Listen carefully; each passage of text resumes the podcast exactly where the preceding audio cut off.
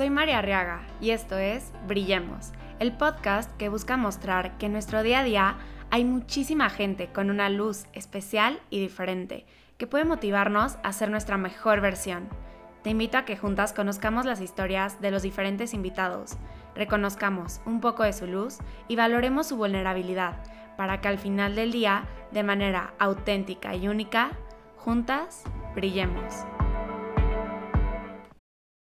Bienvenidos al primer episodio de Brillemos, el podcast de Amar y Brilla. Yo soy María Arriaga y es para mí un súper placer estar con ustedes el día de hoy en este primer episodio para contarles un poquito de mi luz, de mi historia y de lo que es Amar y Brillar, que para mí es un proyecto increíble con el que he ido creciendo. Les cuento un poquito de lo que yo creo que es mi luz. Y es que desde que yo descubrí que lo que yo hago, mi historia y mis acciones tienen repercusión en la vida de los demás, pueden ayudarles, inspirarles y hasta poder ser como esa persona que digan, híjole, es que tengo un problema y te lo quiero contar a ti porque tú ya pasaste por algo parecido o porque siento que vas a poder apoyar. Creo que ha sido lo que me hace hoy en día querer ser mi mejor versión y poder contar mi historia con muchísimo orgullo cuando hubo un tiempo en que me daba muchísima pena. Entonces, pues les cuento un poquito de lo que es Brillemos, que básicamente es el medio que es el audio en las plataformas donde se puede escuchar el podcast, pero también el medio de video en YouTube, en TikTok y en Instagram de lo que es Amar y Brillar. Amar y Brillar nace cuando hace tres años yo llevaba un semestre en la universidad y decido por una serie de eventos darme cuenta que chance y ahí no era. Para esto me voy de misiones y veo una niña que me cambia la vida. Total, yo regreso de esas misiones y me doy la oportunidad de empezar una vida espiritual un poquito diferente a lo que yo había estado viviendo antes. Y es a partir de ahí que empiezo a ir a la psicóloga y como a los dos meses, dos meses y medio, tomo la decisión de cambiarme de universidad, que para mí fue un paso enorme, desde contarles a mis papás, a mis amigos, a mi hermana. La verdad es que me jalaba mucho el qué dirán. Fue muy, muy, muy difícil para mí tomar una decisión que no sé si va a ser mejor o va a ser peor, pero al final va a ser mi decisión. Al poco tiempo de estar yendo a sesiones, que me ayudó muchísimo, yo nunca había ido a la psicóloga y desde ahí soy literal fiel partidaria de que todas las personas deberíamos ir al psicólogo, me dice que escriba, ¿no? O sea, que escriba cómo me siento. A mí toda la vida, o sea, literalmente desde chiquita, me ha encantado de que escribir, declamar, me encanta. Pero pues nunca lo había hecho como para meterme a mi cabeza y decir, a ver, ¿qué está pasando aquí? Empiezo a escribir y este se convierte en mi escape, se convierte en una manera en la que yo puedo poner ahí cómo me siento, poner ahí mis miedos, poner ahí mis sueños y en ese momento me di cuenta que para adentro también me tenía que echar un clavado enorme porque había demasiado con qué trabajar y demasiado con lo que quería hacer y demasiado con lo que podía crear. Para esto me cambié de universidad y para mí ese cambio significó muchísimas cosas, significó un Dios, creo en ti, o sea, y no sé cómo va a estar el siguiente paso, para mí se siente como un abismo, pero sé que tú me vas a cachar. Era un hoy puedo ser una mejor persona de la que era ayer. Una vez que entro a la universidad, me cambia todo. Me cambia mi manera de ser para mejor. O sea, como que me vuelvo a sentir yo misma. Creo que cuando eres un adolescente, porque cabe mencionar que yo entré a la universidad de 18 años y empecé otra vez, entre 19 años, como que todavía estás viendo quién eres, planteándote como qué te gusta, qué no te gusta. Creo que para mí el cambio me cayó súper bien porque ya sabía que era más o menos lo que quería. Cada día que pasaba, con cada acción que yo hacía, sentía que podía ser más yo. O sea, fue un conocerme y aún así crearme y increíble. Ha sido de verdad un camino padrísimo. Y entonces en los primeros meses de universidad yo estaba muy feliz y se me viene a la idea poner un Instagram donde yo pueda escribir cómo me siento.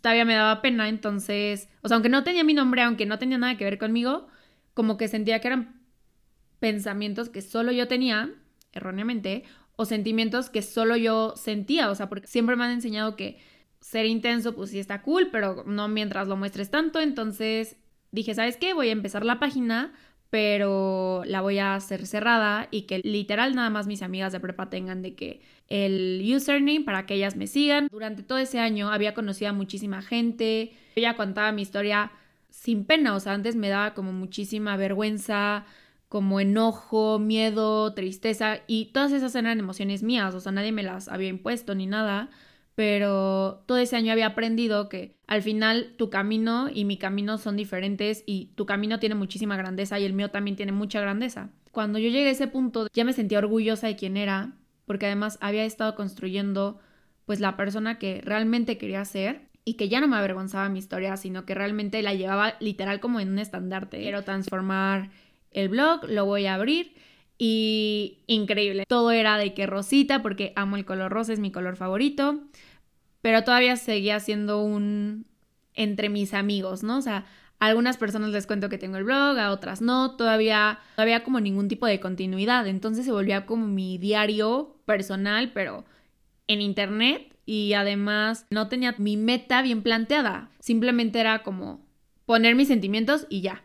Eso siguió pasando durante el año y decido que me encantaría que hubiera un newsletter, entonces hago un newsletter y el punto es que hago muchísimas cosas, ¿no? O sea, entre que unas que no les da tanta continuidad, entre que ya no subía contenido, entre que no sé qué, como que cuando llega la pandemia, a mí, igual que a muchísima gente, me cae el 20 de que, pues, ¿qué estoy haciendo con mi vida? Jesús Cristo, ¿qué sucede? ¿Qué voy a hacer? ¿Qué quiero hacer? ¿Y cómo quiero dejar mi huella? Me pongo a pensar de todas esas veces que cuando yo conté mi historia, cuando me pidieron dar mi testimonio, cuando he realmente platicado con alguien y he abierto mi corazón, solamente han pasado cosas buenas. Entonces, ¿por qué no hacer eso, pero ahora de manera mucho más direccionada a tocar corazones? Yo estoy involucrada en el movimiento Remnum Christi y sentía que de alguna manera podía meter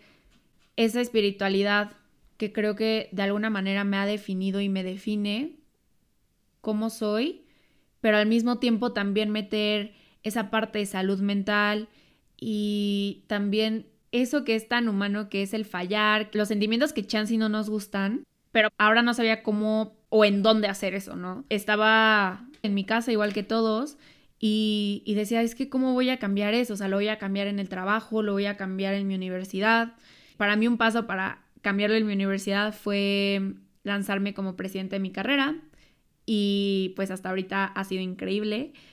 Pero creo que faltaba algo que yo dijera, esto es mío y me voy a comprometer a, a cuidarlo y a regarlo como una plantita y realmente entregarle mi corazón.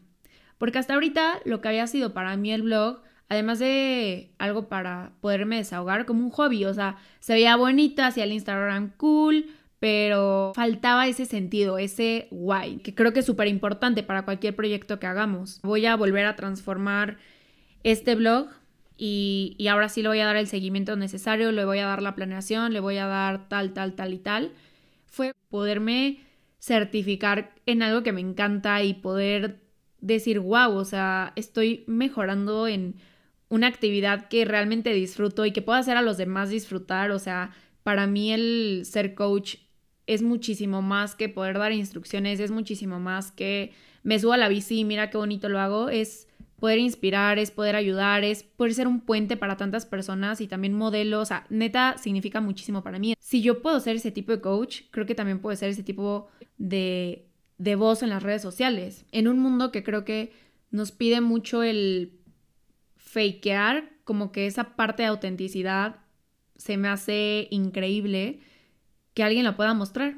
Se viene la transformación final, a lo que ustedes hoy conocen como amar y brillar. El nombre nace de que yo estaba con una amiga, le decía, es que no sé cómo ponerle, no sé si ponerle, este, había pensado como en nombres griegos y mil nombres. Yo tenía muy claro que lo que yo quería mostrar era amarte primero a ti para poder amar al otro, amar hasta que te canses, amar, amar, amar, que creo que ha sido lo que a mí me ha guiado todos estos años y también como eh, el hecho de brillar, o sea, que cuando tú haces algo que te llena mucho o que realmente crees en ello, como que hasta brillas de manera diferente, como la niña que les había contado que en misiones, o sea, yo decía como, o sea, wow, ¿qué onda contigo?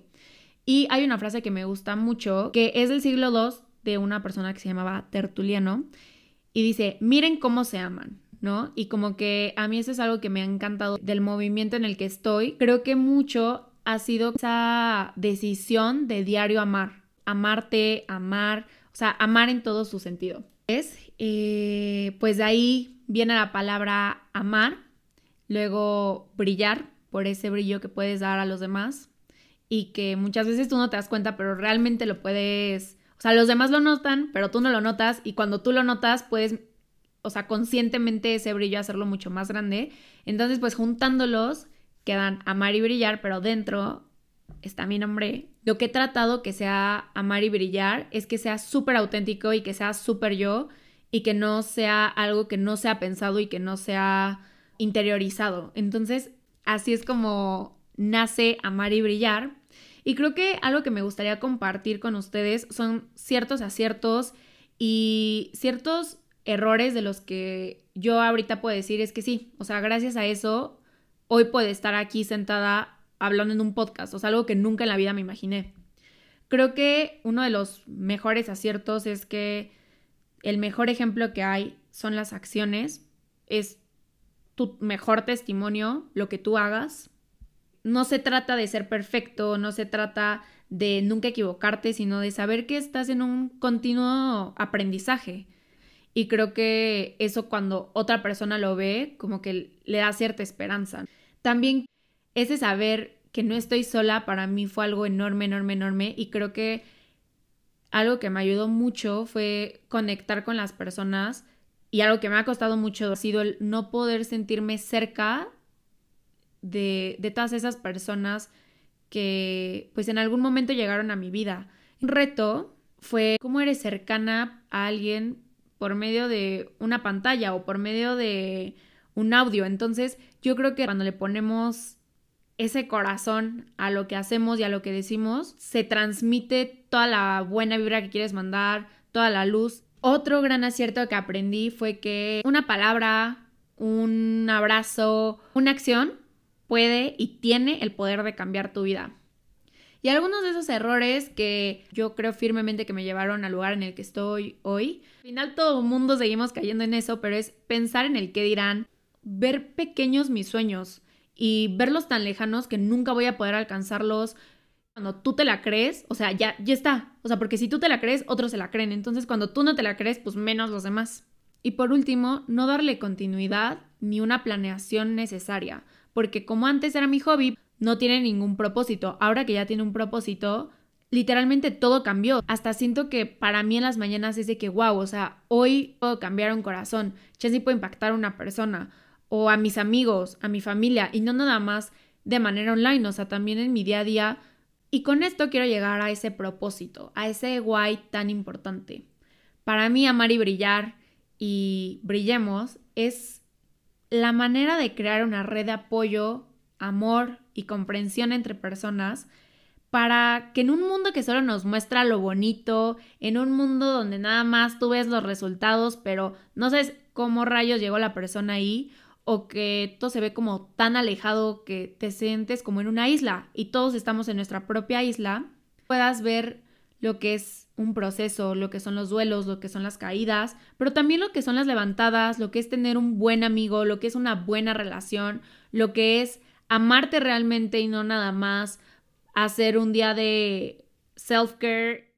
Brillemos es la manera en la que yo he podido aprender de las personas que están a mi alrededor, de poder sentirme súper agradecida porque de verdad tengo mucha gente que tiene una luz espectacular y que tal vez por la cotidianidad yo no me daba cuenta. Yo estoy súper, súper confiada en que la persona que soy hoy y quien he llegado a ser ha sido por las personas con las que me rodeo.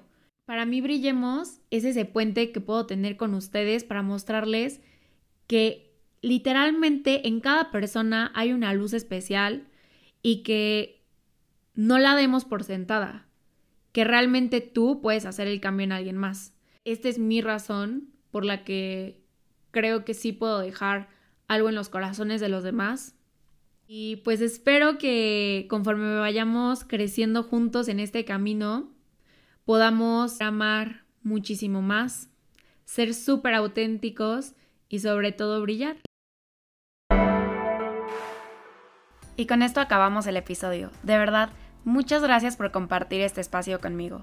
Recuerda que el video ya está en YouTube en la página de Amar y Brillar. Me despido, no sin antes invitarte a seguir Amar y Brillar en Instagram, Facebook y TikTok. No se te olvide que hoy es un día increíble para que juntas brillemos.